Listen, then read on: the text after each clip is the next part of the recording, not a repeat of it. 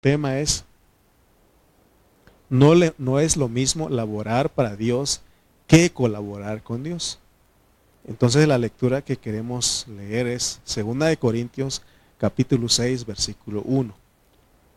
Mire lo que dice, leamos todos. 2 de Corintios 6 1. Así pues, nosotros como colaboradores suyos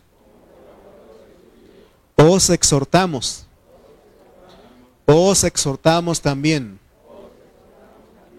a que no recibáis en vano la gracia de Dios. Vamos a estar metiéndonos ahora en el capítulo 6. Nos habíamos tardado en el 3, 4 y 5, pero ahora vamos a ir al capítulo 6 para ir terminando esta epístola. Ya hemos hablado bastante de, que Segunda de Corintios nos presenta el ministerio del nuevo pacto. Ya hemos hablado que hay un ministerio del antiguo, un ministerio del nuevo. Y hoy vamos a seguir profundizándonos en ese tema.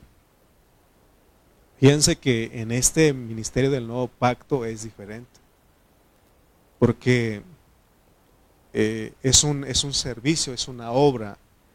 Y el resultado de nuestra obra manifestará cuán íntimos somos con nuestro Dios.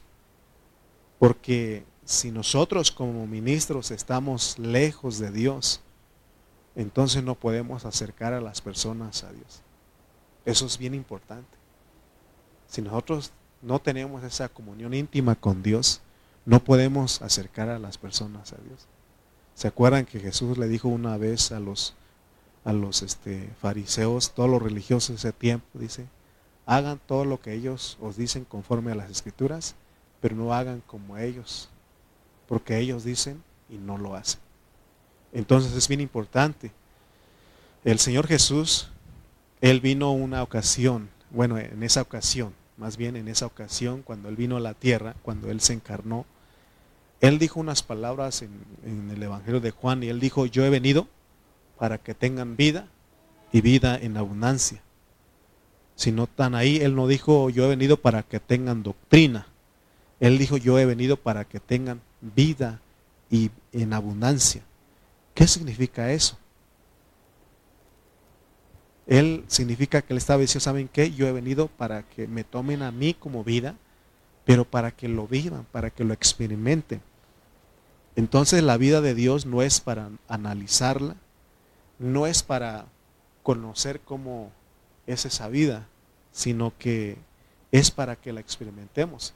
Y el error de muchas personas es que estudian mucho la Biblia, estudian, estudian mucho la Biblia, pero con el propósito de llenarse de conocimiento, pero no la practican. Podemos entrar con una curiosidad en la Biblia y, y conocer muchos detalles, pero esa no es lo que realmente a Dios le interesa, sino que nosotros la vivamos. Por eso el apóstol Santiago, en Santiago 1.22, él habla a los hermanos y dice, pero sed hacedores de la palabra. Si estamos conociendo la palabra, estamos recibiendo la palabra, hay que hacerlo, hay que vivirlo, hay que experimentarlo. Y dice, y no tan solamente oidores, porque solamente somos oidores, él dice que nos estamos engañando a nosotros mismos. Por ejemplo, cuando nosotros vamos a un restaurante, cuando vamos a ese lugar y lo primero que hacen los meseros es que nos dan un menú, nos dan ese menú y ¿qué es lo que leemos ahí? Leemos todos los platillos, todas las bebidas que están ahí. Pero ¿de qué nos sirve solamente leer el menú si no comemos, si no pedimos, si no ordenamos? Lo normal en ese restaurante es que nosotros después de leer el menú decir al, mesero, ¿sabes qué? Quiero esto y lo otro para disfrutarlo. Ese es el propósito de, ir a un restaurante. Y ya les he dicho que la iglesia es como un restaurante. Nosotros tenemos que venir a comer, a disfrutar la palabra de Dios. Amén. Pero no solamente oírlo, sino que vivirlo, practicarlo. Amén. Eh, solamente de esa manera podemos recomendar a otros a que vayan a ese lugar. Estoy hablando del restaurante. Si usted va y lee el menú y pide una, un platillo y, usted lo disfruta y, le sabe bien ¿Qué hace usted? Después eh, recomienda a otros, ¿saben qué? Vayan a ese lugar. Vayan a ese lugar, está, se come bien rico ahí. ¿Qué lugares me recomiendan ustedes a mí? Hablando del restaurante. Yo les recomiendo tacos La Chonita. A mí me gusta ahí, ¿verdad? Ustedes van a otros lugares más elegantes, recomiéndenme, me gustaría ir un lugar un día, pero les hago esto porque lo mismo pasa con nosotros en la vida espiritual. ¿Cómo podemos traer más a otras personas a la vida de la iglesia si nosotros no hay una experiencia de esa vida en nosotros? Amén. Eh, eh, eh, les he dicho que en esta iglesia local hay hermanas que venden productos, perfumes, este, ¿no? Y las hermanas son bien listas para vender porque le dicen, hey, le, voy a probar, le voy a dar que usted pruebe un poquito. Y dicen, es que esto huele rico, ¿no? Y ya uno cae en eso y ¿qué hace? Le compra, ¿verdad? Entonces lo mismo aquí, eh, por eso es la idea del apóstol San, San Pablo. Entonces, vean ustedes que algo que él hizo, eh, San Pablo, el apóstol San Pablo, lo que hizo aquí en Segunda de Corintios, es de que él no habló mucho acerca del servicio, del ministerio. Él solamente usó un capítulo para hablar del ministerio y usó casi cuatro capítulos para hablar de los servidores, de los ministros. ¿Por qué Pablo hace más énfasis en los ministros que en la obra, en el ministerio? ¿Por qué? Esto se debe a que Dios está más interesado en lo que somos que en lo que hacemos. Es posible que nosotros estemos haciendo muchas cosas para Dios o en el nombre de Dios. Y no obstante, nuestro vivir puede ser inferior a esa revelación que estamos recibiendo. En la actualidad se da mucha importancia a la obra que hacen los servidores, los ministros, los pastores, los evangelistas. Se le da mucha importancia a esa obra. Se habla mucho de lo que ellos hacen. Sin embargo, a Dios le interesa más lo que la persona es, lo que tú eres, lo que somos nosotros. Amén. No vamos a ir a, a, esa, parte, pero cuando nosotros le vamos a, Mateo capítulo 25, solamente escuchen, si quiere apúntenlo y ya después lo, lo buscan. Pero en Mateo capítulo 25, fíjense cómo está el orden de las parábolas. Eh, la parábola, la primera parábola que está en, en Mateo capítulo 5 es el de las vírgenes. Y luego está el de los talentos. ¿Sí? ¿Cuántos de ustedes lo han observado? Bueno, nomás ojenlo ahí en su... Y van a ver, dar cuenta que inicia con la parábola de las vírgenes y después está la parábola de los talentos. Eso es muy significativo. ¿Por qué Jesús no primero habló de los talentos y luego de las vírgenes? ¿Por qué? Porque en la parábola de las diez vírgenes, ahí él toca algunas cosas, por ejemplo, toca el aceite, toca la lámpara, y toca la vasija. Y dice que cinco de ellas no tenían aceite en su vasija, solamente en su lámpara. Está hablando de su ser. Por eso lo más importante para Dios es lo que somos y no lo que, tanto lo que hacemos. O sea que sí es importante lo que hacemos, pero eso viene después. Por eso está el de, los, de las vírgenes y luego de los talentos. Por eso, hermanos, eh, por eso la Biblia misma dice que cuando en la iglesia no pongamos de anciano, de diácono, a un neófito. ¿Quién es un neófito? Un hermano nuevecito. Fíjense lo que hacen en el mundo es de que cuando alguien es doctor, es ingeniero, es alguien de renombre allá, llega a la iglesia y dice, vamos a ponerlo rápido para que predique la palabra. Y no se dan cuenta que no se puede, porque ¿qué va a hablar él? Es un bebecito en Cristo. Amén. Por eso en, en esas para que alguien predique la palabra necesita ser una persona que tiene la experiencia. Por eso es una responsabilidad que yo tengo. Es una por eso uno que se para aquí, hermano, es mucha responsabilidad, porque Dios me va a demandar mucho. Si solamente fui heraldo, alguien que anunció, y no vivo, y no, no, no fui una persona que viví todo esto, entonces Dios me va a demandar será una vergüenza para mí en la venida del Señor. Por eso es, bien importante. Por eso a veces uno dice, ah, que predique fulano. Espérate, espérate, vamos poco a poco. Amén. Eh, El hecho, eh, hay lugares donde el, pastor tiene que ir a estudiar tres años al instituto para que pueda venir, pero eso tampoco es lo, lo, correcto. Lo más importante es que viva en la iglesia. Eh, para, fíjense cuántos años fui entrenado en la iglesia en Burlington para venir con ustedes. Fui entrenado 10 años. 10 años me, pero y, ni aún así puedo decir que ya llevo al 100%. No, llegué aquí, sigo aprendiendo. Por eso siempre les he dicho a ustedes que somos compañeros, estamos aprendiendo juntos. Yo no me la sé toda, no me creo que sé todo. Hago como que no sé nada para que Dios me dé más. Amén. Entonces, eh, eso es importante. Por eso el apóstol Pablo, él usó más tiempo en hablar de lo que son los ministros que del ministerio. O sea, las dos cosas van de la mano, pero primero es, Dios le está interesado en lo que nosotros somos. ¿Se acuerdan que el apóstol San Pedro, eh, aunque él era, fue una persona que la regaba, hacía cosas, pero ¿se acuerdan ustedes de que en Hechos, cuando una vez él fue restaurado, dice que con solamente pasar él con su sombra, se sanaban los enfermos? No era él, sino que era lo que él tenía en su ser, porque él vivía a Cristo. Todos nosotros para que podamos, eh, para que una persona sea sana de alguna enfermedad, de alguna malestar que tiene, con solamente la presencia de nosotros. Pero a veces, ¿qué pasa? Es que no vivimos a Cristo, no vivimos esa clase de vida. Amén. Por eso es importante lo que estamos hablando. Leamos dos versículos para ir avanzando. Segunda de Corintios 3.9 dice,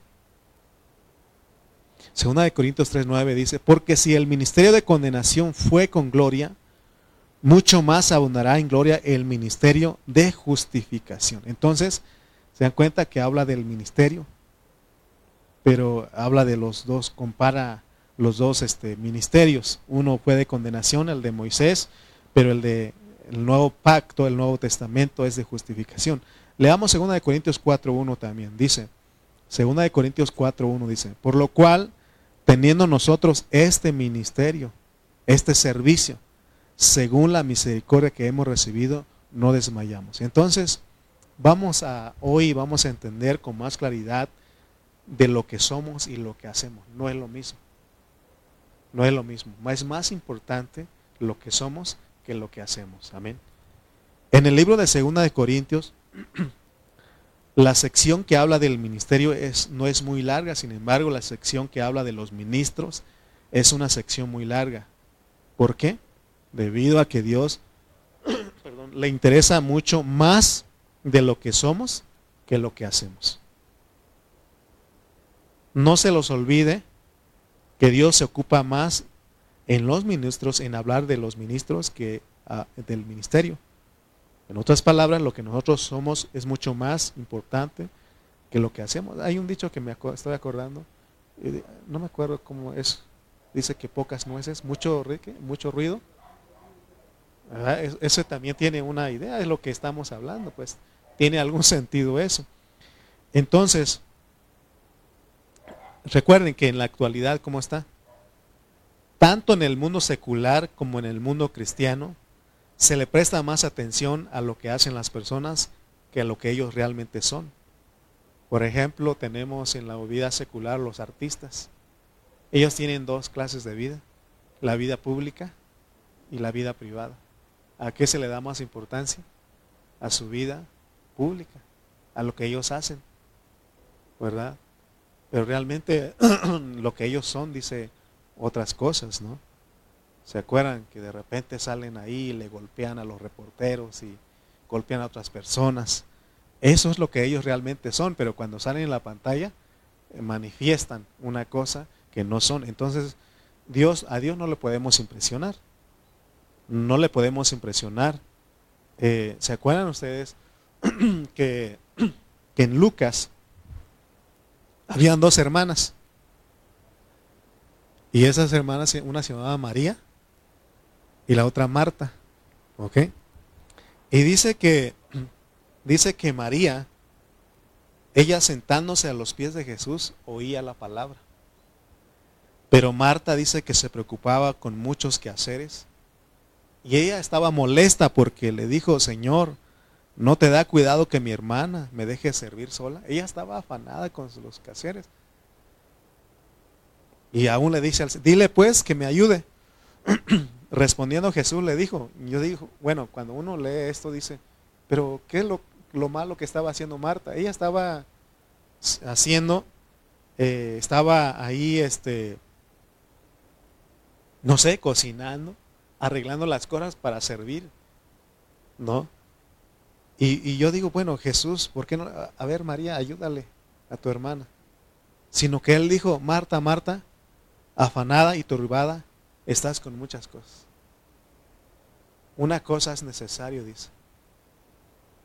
Y es la que escogió María.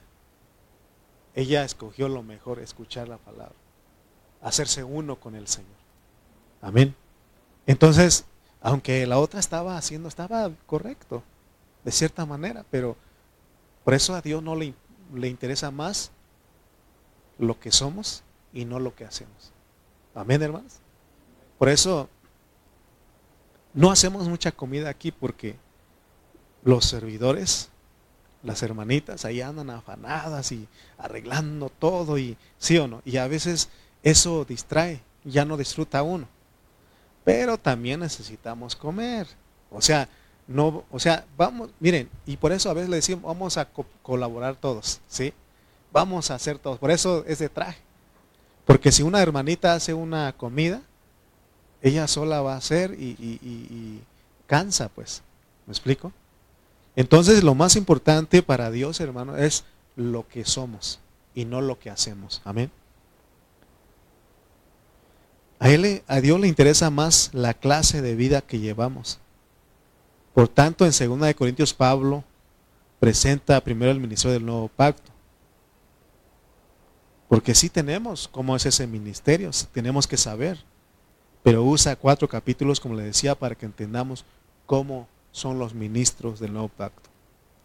Porque para, este ministerio necesitamos ministros excelentes, no perfectos, no, no personas eh, eh, habilidosas, inteligentes, sino que que sean personas competentes. ¿Qué significa ser una persona competente en este ministerio? Que estemos llenos de Cristo. Que estemos llenos de Cristo, que vivamos la vida de Cristo. Amén. No que, por eso les decía que no cualquiera puede pasar aquí y hablarles la palabra. Aún nosotros hemos tenido de que no cualquier hermano puede imponerte las manos. Porque te pasa lo que él es esa persona. Pregunta a mi hermana Elena. ¿Verdad? Entonces, eh, eh, o sea, hermanos, nosotros tenemos, por eso el ministro tiene que, es más importante lo que él es, porque es lo que va a transmitir. No crean ustedes, cuando hay situaciones en la iglesia, me asusta, me espanta porque algo yo estoy transmitiendo. Voy con el Señor, le digo, Señor, ¿qué está pasando? Viene un temor terrible en mi, en mi, en mi espíritu en mi corazón cuando pasa alguna situación en la iglesia. Porque algo estoy haciendo mal yo. Porque yo soy los que le estoy hablando la palabra. Por eso siempre les pido a ustedes, ayuden, oren por mí. Yo te estoy orando, pues, pero si ustedes oran por mí, entonces Dios me, ayuda a mí. Él me da, eh, me, me da la gracia para vivir su vida. Amén, hermanos. Podemos tener un ministerio maravilloso y no ser unos ministros, más bien, Podemos tener un ministerio, un trabajo, hacer un trabajo maravilloso, pero podemos tener una vida desastrosa. Porque podemos conocer la Biblia, pero tener una vida bien descuidada. Hermanos, da miedo. Da miedo porque no solamente los hermanos, los pastores, de repente sale que él, llevaba otra vida, ¿no? No, eso me da miedo, me da temor a mí. No estoy, no soy este fuera de eso, también puede, pasar con nosotros. Por eso a mí hay un temor. Por eso es importante, hermano, que, y esto Dios nos está hablando para que que nosotros, hermano, procuremos más nuestra vida y no lo que hacemos. Eso es lo que viene, es lo que sigue de lo que realmente nosotros somos en Cristo. Amén. Lo que hacemos debe ser medido por lo que somos. Es decir, lo que somos debe corresponder a lo que hacemos. De otra manera nos estamos engañando a nosotros mismos. Por tanto, lo que hacemos y lo que somos van juntos. Lo que hacemos debe ser medido por lo que somos y nuestro ser debe, ser, debe corresponder con nuestras acciones.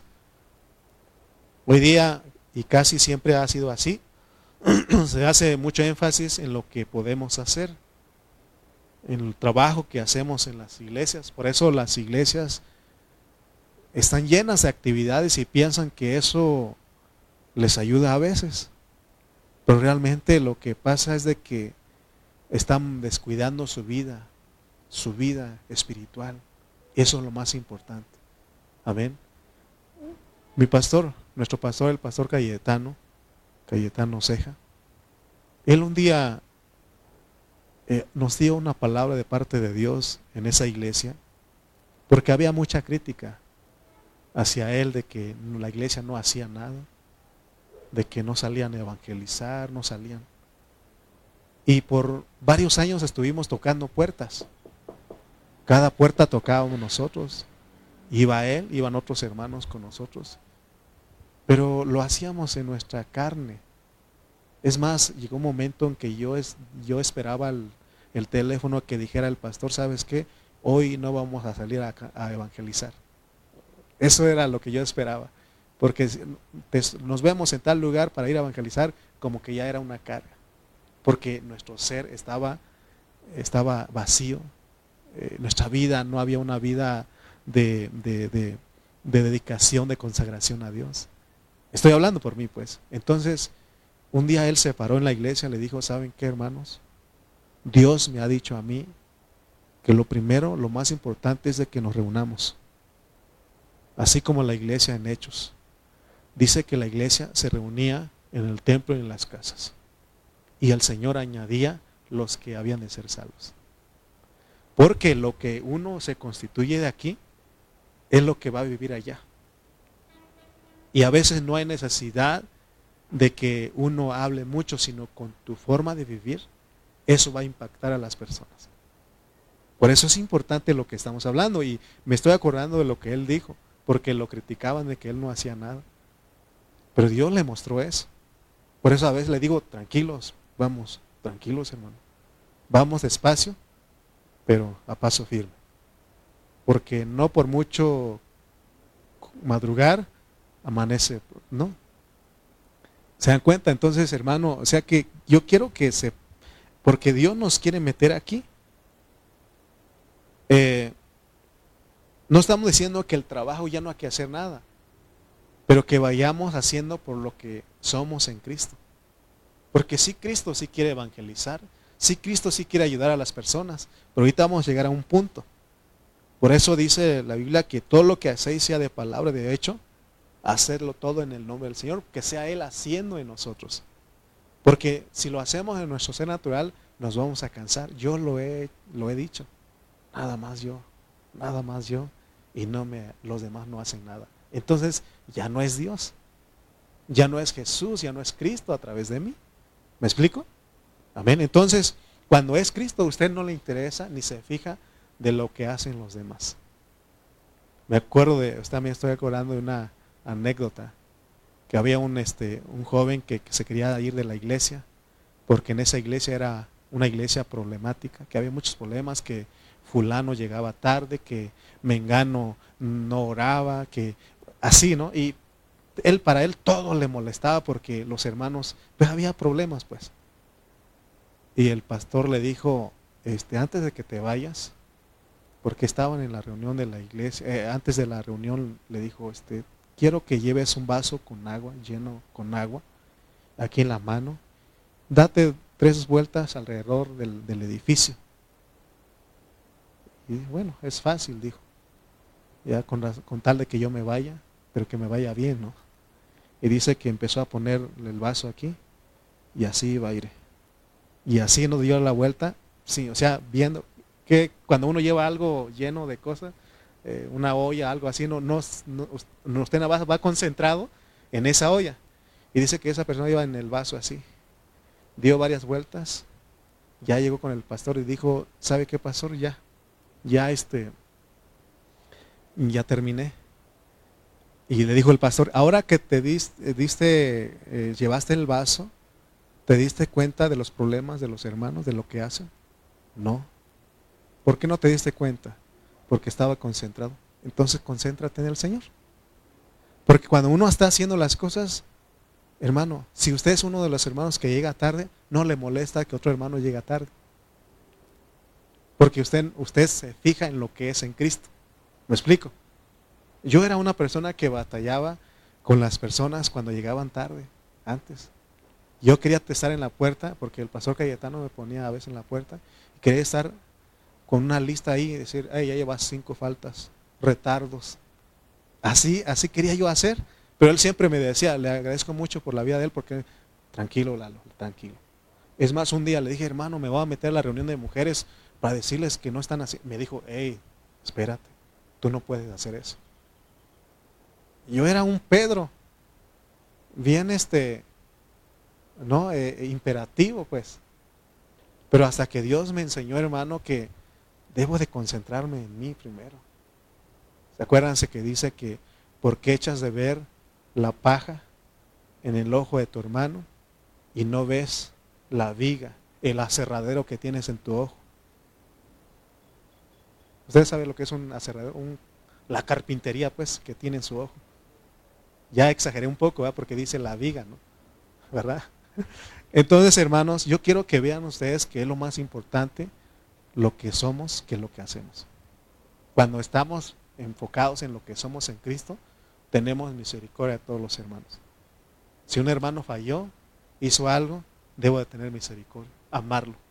Porque de repente nosotros, a veces nuestro amor es condicional.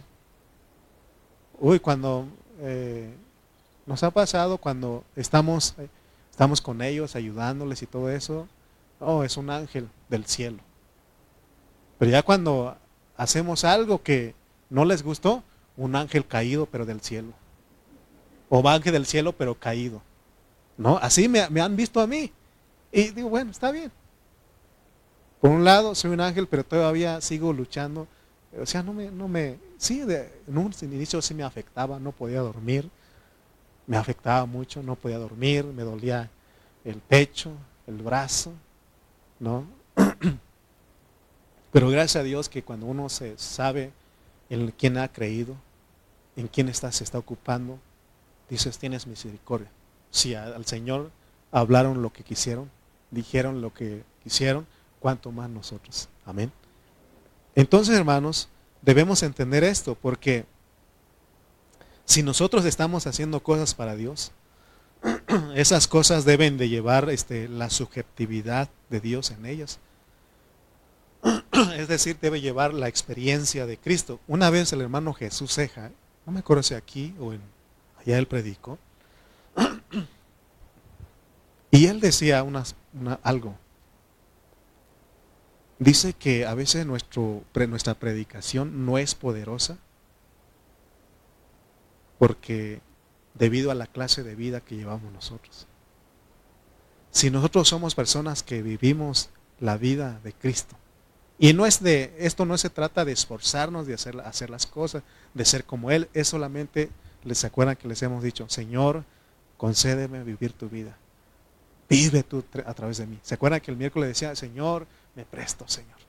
Por favor, Señor, en este día, vive tú a través de mí. Porque si no, el viejo hombre va a vivir y va a ser un desastre. Amén. Entonces, hermanos, cuando nosotros vivimos, así estamos gimiendo gimiendo y llorando, diciendo, Señor, si todos los días hacemos bien el Señor y nos toma.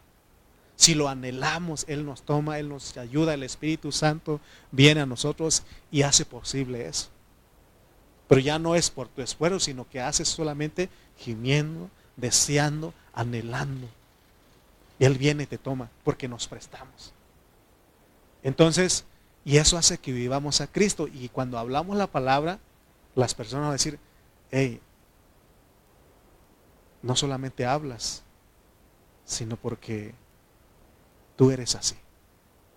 Y eso es poderoso, pues impacta, convence a las personas. Ya no necesitamos hablar mucho con nuestra propia, con nuestra forma de vida. Y van a decir, hey, ¿se acuerdan de Pablo? Mira, le decían, este que asolaba las iglesias, perseguía a los cristianos, ya no es así. Ahora es el que predica y había una confusión en ellos. Yo sé que nosotros hemos tenido experiencias en nuestro trabajo, en nuestra familia. Los hijos pueden decir, oye, este, realmente has cambiado. Mamá, usted es diferente, papá, ustedes son diferentes. Y a veces no lo dicen, pero ellos lo ven. O en el, en el matrimonio.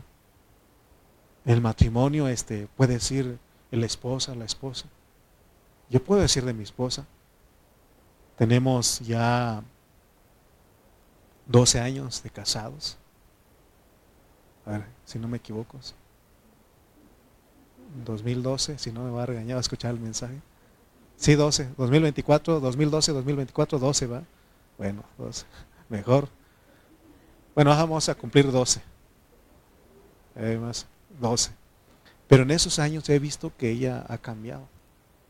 Hay un cambio en mi esposa. Y ella puede decir eso de mí. Espero que sí.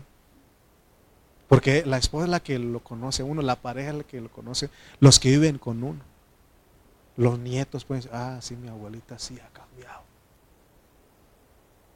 Amén. Entonces, hermano, si nosotros, si Cristo no vive en nosotros, si Cristo no es experimentado en nosotros como nuestra vida, entonces no tendrá mucho valor lo que hacemos a los ojos de Dios. Hoy se aprecia mucho la actividad milagrosa, se, se admira los milagros, fíjense, Mateo 7, 22 al 23. Pero a Dios no le interesa mucho lo que haces, sino lo que tú eres. Mateo 7, 22 al 23 dice, muchos me dirán en aquel día, Señor, Señor, no profetizamos en tu nombre y en tu nombre echamos fuera demonios y en tu nombre hicimos muchos milagros, lo que hicieron ellos. ¿Qué dice él? Y entonces les declararé, nunca os conocí, apartados de mí, hacedores de maldad. No es que está mal lo que hicieron, sino su vida no fue acorde a lo que hicieron. ¿Me explico? Hermanos, véanse pues, se dan cuenta que uno puede hacer muchas cosas para Dios y no estar experimentando a Cristo. ¿Se acuerdan que aún hemos dicho también, no el hecho de venir a una reunión de la iglesia, ya uno no es garantía, tiene uno que venir con la disposición. Si usted viene aquí y no viene dispuesto a recibir la palabra, no puede hacer nada por usted. Amén. La mayoría entonces de personas hacen mucha, mucho énfasis en los milagros, están ocupados de echar fuera demonios, pero dice ahí que él no reconoce. Aún yo como, como este, como ministro, como siervo, puedo estar bien ocupado todo el tiempo estudiando la Biblia, pero si soy negligente, mi trabajo no es apreciado por Dios. Porque puedo prepararme, estudiar, llenarme de conocimiento para hablar a ustedes y descuidar mi vida espiritual. Segunda de Corintios 15:10, miren lo que dice el apóstol San Pablo. Primera de Corintios 15:10, pero por la gracia de Dios soy lo que soy y su gracia no ha sido en vano para conmigo. Antes he trabajado más que todos ellos, pero no yo, sino la gracia de Dios conmigo. Recordemos que la gracia debe ser haciendo las cosas en nosotros. ¿Cómo es que la gracia hace en nosotros? Porque nosotros vivimos a Cristo y Cristo es la gracia. Amén. Entonces leamos otra vez 2 Corintios 6.1. Segunda de Corintios 6.1 dice, así pues, nosotros, como colaboradores suyos, os exhortamos también que no recibáis en vano la gracia de Dios. ¿Qué es recibir en vano la gracia de Dios? Es no usarlo, es no tomarlo en cuenta. El apóstol Pablo, para empezar el capítulo 6, él dice, nosotros somos colaboradores de Dios. Somos colaboradores con Dios, en otras palabras. Nosotros trabajamos junto con Dios. Miren, hermano, no estoy, ¿se acuerdan que les dije al inicio que Dios no está demeritando el trabajo? no está diciendo que ya no hagamos las cosas, que no tengamos actividades en la iglesia. Pero si los hacemos, si tenemos actividades, entonces nosotros debemos de hacerlo en la gracia de Dios. En la gracia de Dios. Por eso Él dice que nosotros somos colaboradores de Él. ¿Se acuerdan que un día les dije a ustedes de que ustedes no me ayudan a mí para que esta iglesia llegue adelante? Nosotros somos qué? Colaboradores. Todos trabajamos juntos, pero ahora vamos a entender que trabajamos juntos con Dios. Amén. Eso es lo más importante. Porque usted puede ser colaborador mío, pero no puede ser no ser colaborador de Dios. Amén. Es como cuando, cuando en un trabajo hay personas que están entregadas al trabajo, esté el patrón o no esté el jefe, eh, o no esté el patrón, ellos trabajan de igual manera. Pero hay gente que está el patrón y parece que son los que le echan ganas y todo eso, y ya no está el patrón. Y me acuerdo uno me dijo, ¿qué andas haciendo? No, no pues aquí matando el tiempo, ahorita que no está el jefe. Y, se dan cuenta, y eso es lo que nosotros tenemos, si vamos a, servir en la iglesia, tenemos que hacerlo con el Señor presente todo el tiempo. Amén.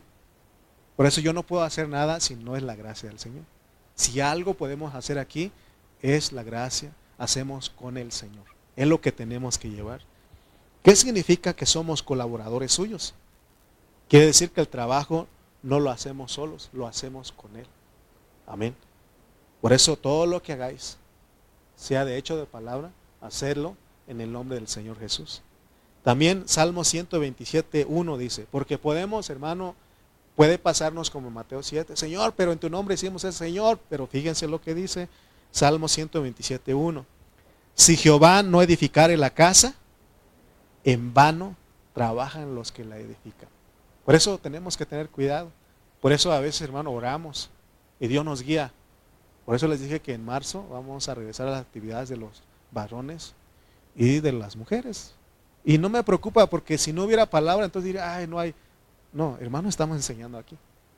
Y se acuerdan que un tiempo que aún los niños, los jóvenes estuvieron con nosotros. Y, no digamos que es que los niños no entienden. No, Emily. El otro día, ahora que este, lo de mi mamá, ella me escribió unos, unas palabras. Oh, hermano, dije yo, y, ella habló de lo que ha aprendido de nosotros. Y eso me fortaleció porque un niño no tiene esas palabras si no es constituido, pero ella me escribió unas palabras y eso me animó. O sea, no estoy diciendo que lo que ustedes me escribieron no me animó, no vayan a confundirse, no vayan a malinterpretar, pero ella, o sea, me sorprende porque una niña de esa edad, ¿no? Entonces, vuelvo al punto de que las actividades lo hacemos, queremos hacerlo siempre con Dios. Si vamos a hacer esto, que sea con Dios. Amén. Que sea siempre. Amén. Entonces, si Jehová no edificare la casa, en vano trabajan los que la edifican. Es muy importante ver la manera de cómo laboran los ministros del nuevo pacto. Recuerden, nosotros que colaboramos con el Señor. Con el Señor. No, colaboramos solos, colaboramos. Usted no colabora conmigo. No, todos nosotros colaboramos con el Señor. Amén. ¿En qué colaboramos con el Señor? Pero antes de eso, antes de esa pregunta, de repente podemos decir que estamos haciendo algo para el Señor y sale el yo. Y, no, no hay problema, porque pero tenemos que escuchar a, Dios, al Espíritu, porque Él nos corrige. ¿Se acuerdan que leímos ahí en este, ¿cuál versículo fue? Que este, el 1 Corintios 15, 10. Fíjense lo que él, Pablo dijo. Pero por la gracia de Dios, soy lo que soy. Y su gracia no ha sido en vano para conmigo. O sea, Él no desechó la gracia. La gracia ha sido con Él. Y dice, antes he trabajado más que todos ellos. De repente, como que ah, que yo estoy. Y luego se acuerda, pero no yo, sino la gracia de Dios conmigo. Amén. Entonces, hermanos, la pregunta que les decía, ¿en qué colaboramos con el Señor?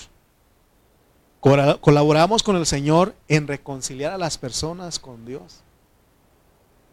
Y esto no es sencillamente traerlos de regreso a Dios, sino que es que los metamos a Dios, como nosotros estamos metidos.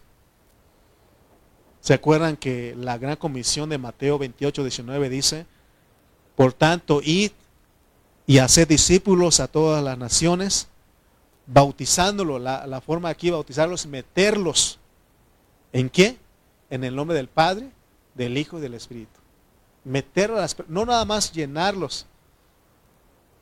Por ejemplo, cuando se va a hacer una construcción, ¿de qué le sirve a una persona llevar, arrimar materiales si no hay una edificación, una construcción? Hay que llevar los materiales, pero hay que construir, porque eh, en algunos lugares me he dado cuenta que compran este, arena, compran tabiques, compran varillas y se, por ejemplo, la, arena con el tiempo eh, se va, este, ¿cómo se llama? Este, si por ejemplo, en, Oaxaca he visto que los niños les gusta jugar en la arena, van los, los, los perros, las gallinas van y suben y la arena se va este, yendo, ¿no? escurriendo. Entonces ya cuando llega, quiere construir, ya no hay arena o le queda poquito. ¿no? O si compra cemento, el cemento se echa a perder. ¿Me explico? Entonces, si vamos a, traer a las personas a Dios, es para que ellos sean metidos a Dios, sean metidos a la edificación, juntamente con nosotros. En eso colaboramos con Dios. Ese es el trabajo de nosotros, traer a la gente a que sean uno con Dios. Nosotros debemos introducir a los creyentes plenamente en Dios, pero es hasta que nosotros seamos absolutos para Dios hasta que nosotros seamos uno con el Señor. No puedo decir, ven y, hazte uno con el Señor y yo no ser uno con Él. Amén. A veces este, me acuerdo de una familia hace tiempo y, eran buenos para traer hermanos, invitar a las personas a la reunión. Decían, hermano, este, ya traje a otra persona. Y, ya me habla por teléfono, hermano, este, traje, eh, invité a una persona a la reunión, pero no voy a ir. ¿Cómo está eso? Invité a, mis vecinos a la reunión, pero no voy a ir a la reunión. Usted los atiende, por favor. Imagínense, hermano, cómo es eso. O sea, tenemos que traerlo y tenemos que estar con ellos. ¿Sí? Y me gusta lo que hace mi hermana Norma, porque ella invitó a, a Adi, a Adrián, todos ellos, y ella está ahí, ahí está. Volteen a ver atrás. ¿Verdad? Ella está con ellos ahí. Y así debe de ser. ¿Sí o no? Y me gusta lo que hacen porque ella y Marcos porque están al pendiente de ellos. Y eso, eso es lo correcto, pues. No invitarlos y, ¿sabe qué? No voy a ir. Entonces, entonces hermano, porque la gente tiene, confianza con uno, por eso bien. Amén. Entonces, este, porque imagínense si aquí tuviéramos la costumbre de que en esta iglesia tumbáramos, gritáramos, corriéramos, corriéramos para allá y para acá, pues a la primera, la hermana Adi se asusta y ya no viene nadie aquí. Amén. Entonces es importante eso, pues lo que estoy diciendo. Porque en eso colaboramos con Dios, en traer, en traer a las personas a que sean reconciliados con Dios. Segunda Corintios 6.1 otra vez dice, así pues nosotros somos qué? Colaboradores con Dios. Os exhortamos también a que no recibáis en vano la gracia de Dios. Así que si usted es un siervo de Dios, es un servidor y tiene la gracia de Dios, ya lo de hecho ya lo tenemos, debe de entender que la gracia de Dios se usa para reconciliar a la gente. Eso es estudiar la Biblia bajo contexto. Tenemos que usar, tenemos que hablar en gracia a ellos. Me acuerdo de una persona que nos platicaban Dice que él llegaba a, los parques, a las calles y decía, veía unos, este, unas personas ahí tomando licor, cerveza ahí y le decía, pecadores, hijos del diablo, están tomando orines del diablo, arrepiéntanse. Pues ¿quién va a venir así? No, hermano. Tu vida, acuérdate tu vida.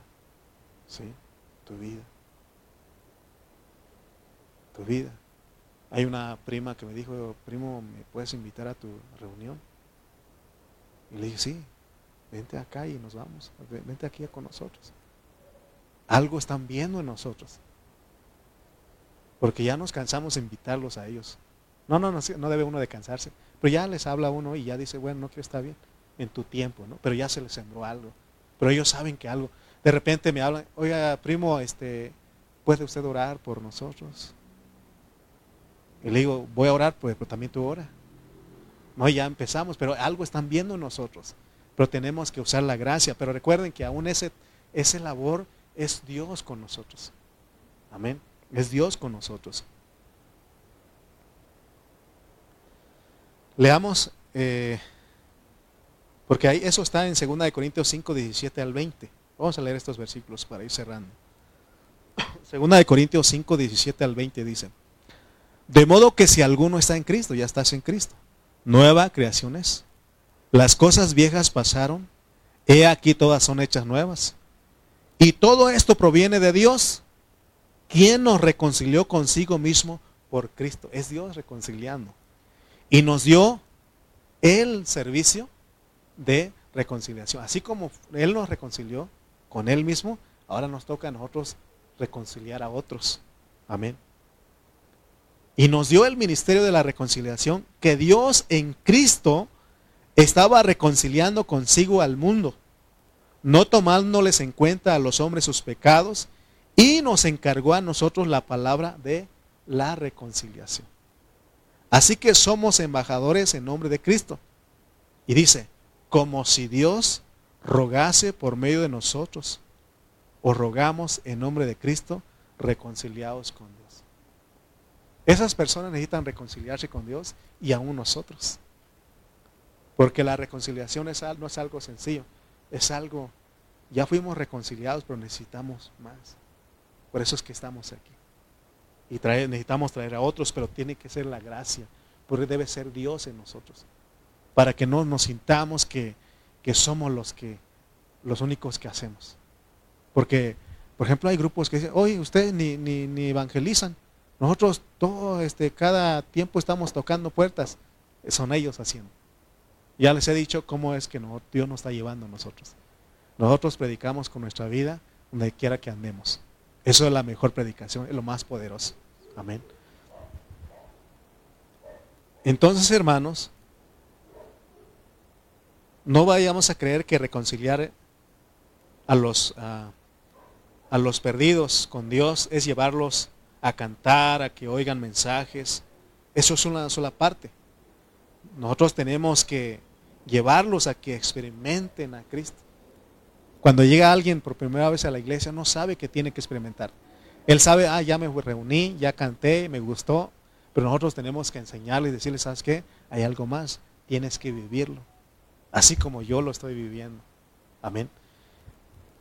Entonces, cada persona que viene a la reunión, nosotros debemos de ocuparnos de que esa gente se acerque a Dios y experimente a Dios. Pero recuerden que esa responsabilidad no es del pastor únicamente. Amén. Ustedes se dan cuenta que en lo secular va el pastor y van las ovejas. El pastor las ve guiando. Pero ¿quién ¿quiénes son las que, ¿cómo se dice? Paren o ¿cómo se dice? Para engendran otras ovejitas. Para las mismas ovejas. ¿Sí o no? ¿Sí? ¿Quiénes son las, en otras palabras, quiénes son las que son las que dan luz a otras ovejas? Las mismas ovejas. ¿Quién les dan de comer? Las mismas ovejas. ¿Sí o no? ¿Y quién las va guiando? El pastor. Amén, porque a veces se confunde de que hay que llevarlo a la iglesia para que el pastor como le decía del hermano, pues, él ya no está con nosotros. Pero él decía, hermano, invité a alguien, no voy a ir a la reunión, pero ahí se lo encargo. No, espérate. ¿Cómo va a venir esa persona? Cuando alguien, por ejemplo, ayer nosotros fuimos a, esa fiesta y no conocíamos a nadie. estábamos ahí, mi esposa, nos vamos, nos quedamos, nos vamos, quédate otro ratito. Y así está uno, ¿no? Y, ahora, ¿qué, qué sigue? Ya, ¿no? No, o sea, uno va este, con miedo, ¿no? Por eso necesitamos a las personas. Por eso les dije de mi hermana Norma. Por eso está ahí con ellos. ¿sí? Y así uno, y, así uno, y todos nosotros colaboramos, pues. Y no, y nadie es dueño de, de las personas, sino que el dueño es Dios, pero también de nosotros, porque los hermanos son de nosotros, amén. Pero recuerden que colaboramos con Dios, es Dios haciendo las cosas con nosotros, amén. Trabajar con Dios no, no es lo mismo que trabajar para Dios. Nosotros no debemos de trabajar para Dios, debemos de trabajar en la iglesia con Dios. Eso es colaborar, amén. Cuando creemos que estamos trabajando para Dios, entonces se nos va a hacer carga ir a visitar a los enfermos, se nos va a hacer carga ir a predicar el Evangelio. Por ejemplo, ayer, bueno, en esta semana no tenía muchos ánimos. Y, le decía a mi esposa, ¿sabes qué? Mejor voy a hablar, voy, les voy a hablar para decirles que no voy a ir. Y ella me dijo, es que tenemos, si ya diste tu palabra, tienes que hacerlo. Y ya me acordé de esto, pues. Señor, dame de tu gracia. Dame de tu gracia. Y fue la gracia de Dios porque casualmente ayer me sentí al 100. Al 100. Entonces, hermanos, eh, si, si somos, si, si nosotros creemos que estamos trabajando para Dios, se nos va a hacer carga pesado venir a la reunión de la iglesia, porque no estamos conscientes de que somos colaboramos, de que somos colaboradores. Hermano, esta reunión solamente es posible que se lleve a cabo si todos colaboramos. Amén. Colaboramos, por eso doy gracias a Dios por el grupo de servidores que tenemos en la iglesia. Y les he dicho, usted, usted quiere ser parte de ese grupo, dígame. Y yo lo meto ahí, en ese grupo, para que colaboremos. Yo no soy el único que estoy llevando aquí. No, ya me hubiera muerto desde cuándo, porque sería mucha presión. Y a veces ando ahí, pero ya entiendo, mejor hay que delegar, hay que delegar. Somos colaboradores todos, amén. Un ejemplo de cómo es colaborar. No es porque quiero sacarlo ahí, pero me gustó ahí porque cuando, también, porque las hermanas también hicieron una comida para los varones, pero también los varones se acuerdan que hicimos una comida para las, las hermanas. Y me gustó, me estaba acordando de eso porque me tocó estar ahí. Y me acuerdo un hermano picando la cebolla, otro este, picando los cilantros, otro eh, chillando ahí porque, ¿verdad? Este, y estuvo bonito ese día, ¿no? otros este, picando, eh, cortando el limón, otros este, sí, yendo por las tortillas, por los refrescos, otro asando la, carne y todo eso, ¿no? Y ahí estuvimos, ¿no? Fue bonito eso. Y todos colaboramos para algo. Yo no me sentí el que andaba, no, colaboramos. Llegamos aquí, decían, usted va a hacer ta, ta, ta, y todos juntos y con Dios. Con Dios y sanen bien las cosas. Pero si hacemos de mala gana, no es Dios, es, eh, eh, Dios no está ahí cuando se hacen las cosas de mala gana. Es más, le hace daño a la gente. La comida. Sí. Entonces, no, dice que cuando hacen una comida y sale bien picosa, ¿estabas enojado? ¿Estabas enojado o qué? Así dicen la gente, ¿sí o no? Hermano, tenemos que hacerlo con Dios, amén. Todo con Dios. En esta iglesia hemos aprendido a colaborar. Si hemos de reconciliar a otros con Dios, nosotros necesitamos laborar juntamente con Dios, colaborar con Dios. El hecho de laborar juntamente con Dios significa que estamos en Él. Solo así podemos introducir a los demás en Él. Porque nadie puede introducir a Dios si no está introducido en Él primeramente. Amén. Leo este versículo y, bueno, y otro terminamos. San Juan 15.4. San Juan 15.4. Mire lo que dice, pues. Porque no estamos sacando esto nada más, o no estamos, lo estamos diciendo nada más por decirlo. Dice, permaneced en mí y yo en vosotros. O sea que nosotros permanecemos en Él y Él en nosotros. No nada más, no nada más nosotros en Él, sino que Él también, a Él le gusta. Eso se llama comunión. permaneced en mí y yo en vosotros. Como el pámpano, como el pámpano, las ramas, no puede llevar fruto por sí mismo si no permanece en la vida. Así tampoco vosotros si no permanecéis en mí. Todo lo que hagamos debe ser la gracia de Dios en nosotros. Usted debe de saber que Dios nos ha llenado de esa gracia. Por eso dice Pablo que no lo tengamos en vano La gracia es Jesucristo, usted ya lo tiene. Entonces usted tiene toda la gracia para hacer el trabajo juntamente con Dios. Nosotros tenemos la gracia para hacer juntamente, todas las cosas juntamente con Dios. Colaboremos con Él. Si usted aprende a colaborar con el Señor con todas las cosas, no le va a pesar. No le va a pesar. Al contrario, usted va a sentir gozo. Va a ser bien, porque dice que es más bienaventurado dar que recibir. Amén. Usted va a venir a la reunión de iglesia con gracia, alegre. Yo me alegré con los que decían, a la casa de Jehová iremos va a orar que con gracia. Amén. Yo les he dicho a los mis hermanos, los que venimos, los que estamos los lunes orando, los que venimos los martes, no nos sintamos los mejores. Yo cuando vengo a orar no me creo mejor, superior que otros hermanos, sino que debo de hacerlo con gracia. Amén. Y debo de tener la esperanza de que un día esa reunión se llene. ¿Sí? Y eh, les he dicho a algunos hermanos, hermanos, si usted no puede por causa del trabajo, en ese momento únase con nosotros. Porque somos flexibles, porque todo lo hacemos en gracia. No porque los demás no vienen, yo voy a estar bien enojado y decirles, es que ustedes no oran. No, no, no. Yo debo de venir a orar con gracia. Debo de hacerlo con Dios. Y eso es un, es un privilegio el estar orando. Amén. Amén, hermanos.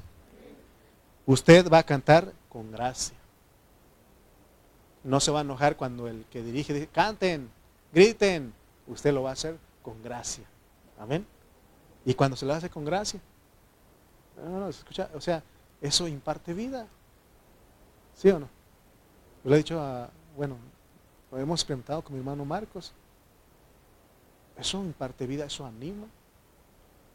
Me gustaría que hubiera otro Marcos aquí. No todos podemos hacer lo mismo, eso es función de Él. Pero usted haga algo, pero con gracia. Amén. Por lo menos mete un codazo con gracia al que no está cantando. Ah, no se crea. No, porque si no, no, no, hermano, todo con gracia. Si un hermano no canta, oremos, va a llegar su momento. Y vas a ver que es el que va a andar levantando las manos.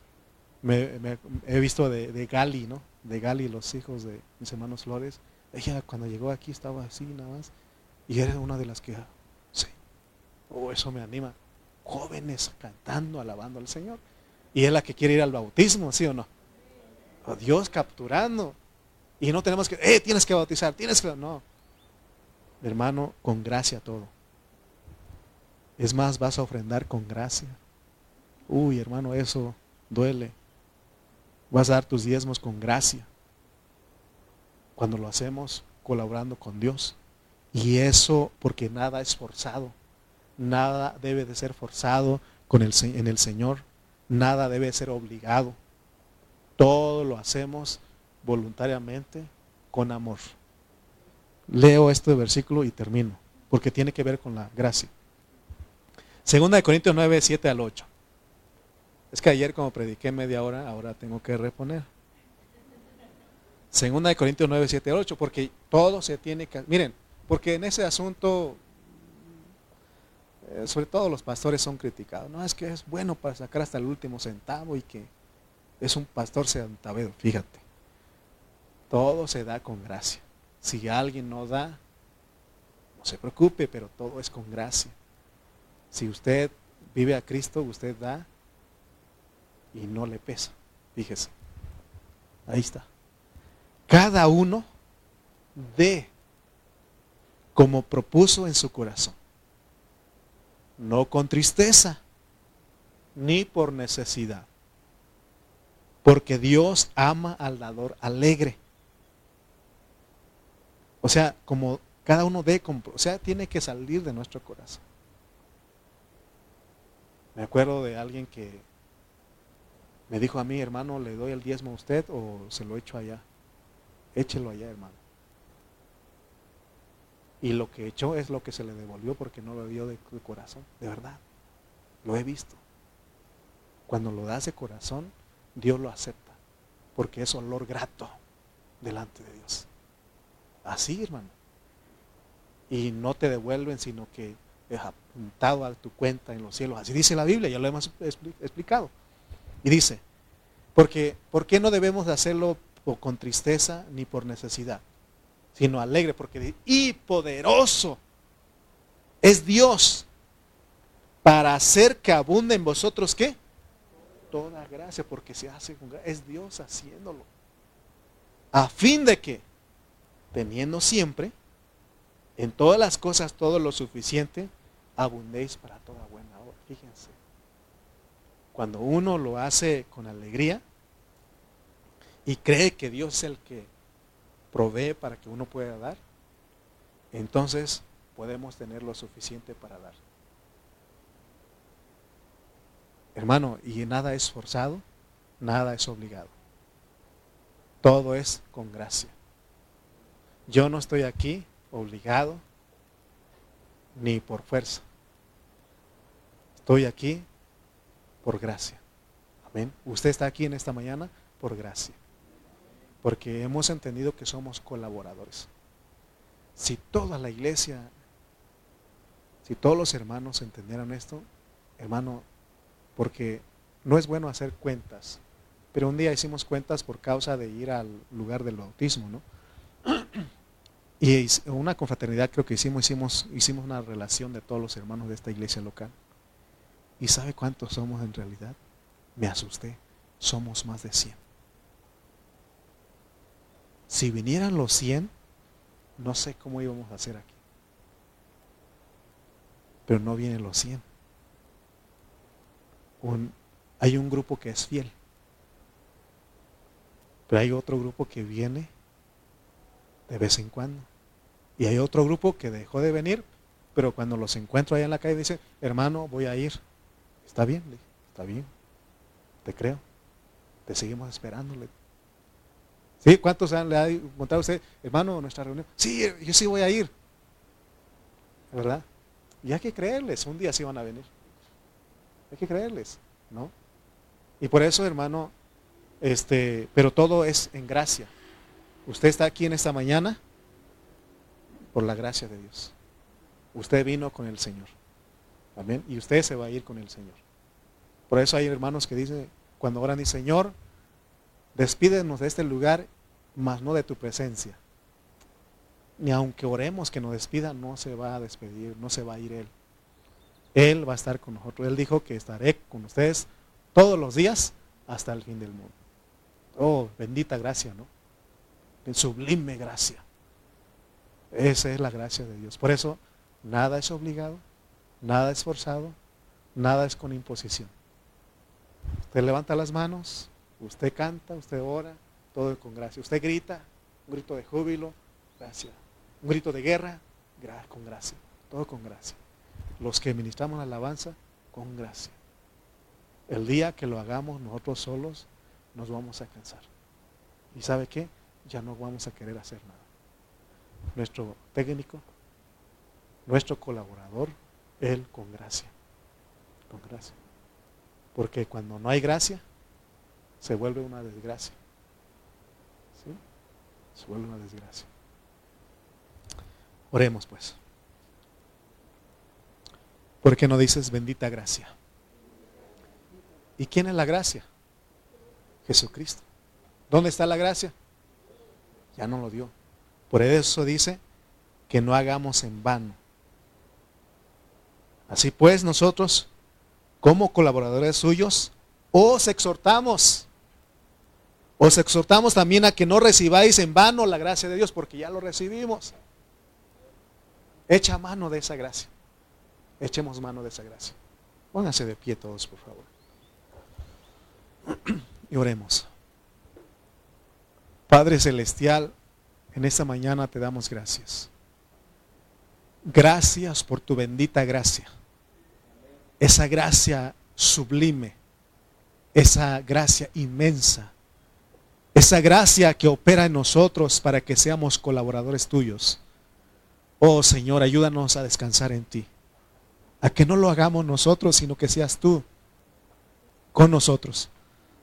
porque nos necesitas de nuestra disposición, porque somos instrumento, somos vasos que tú quieres usar.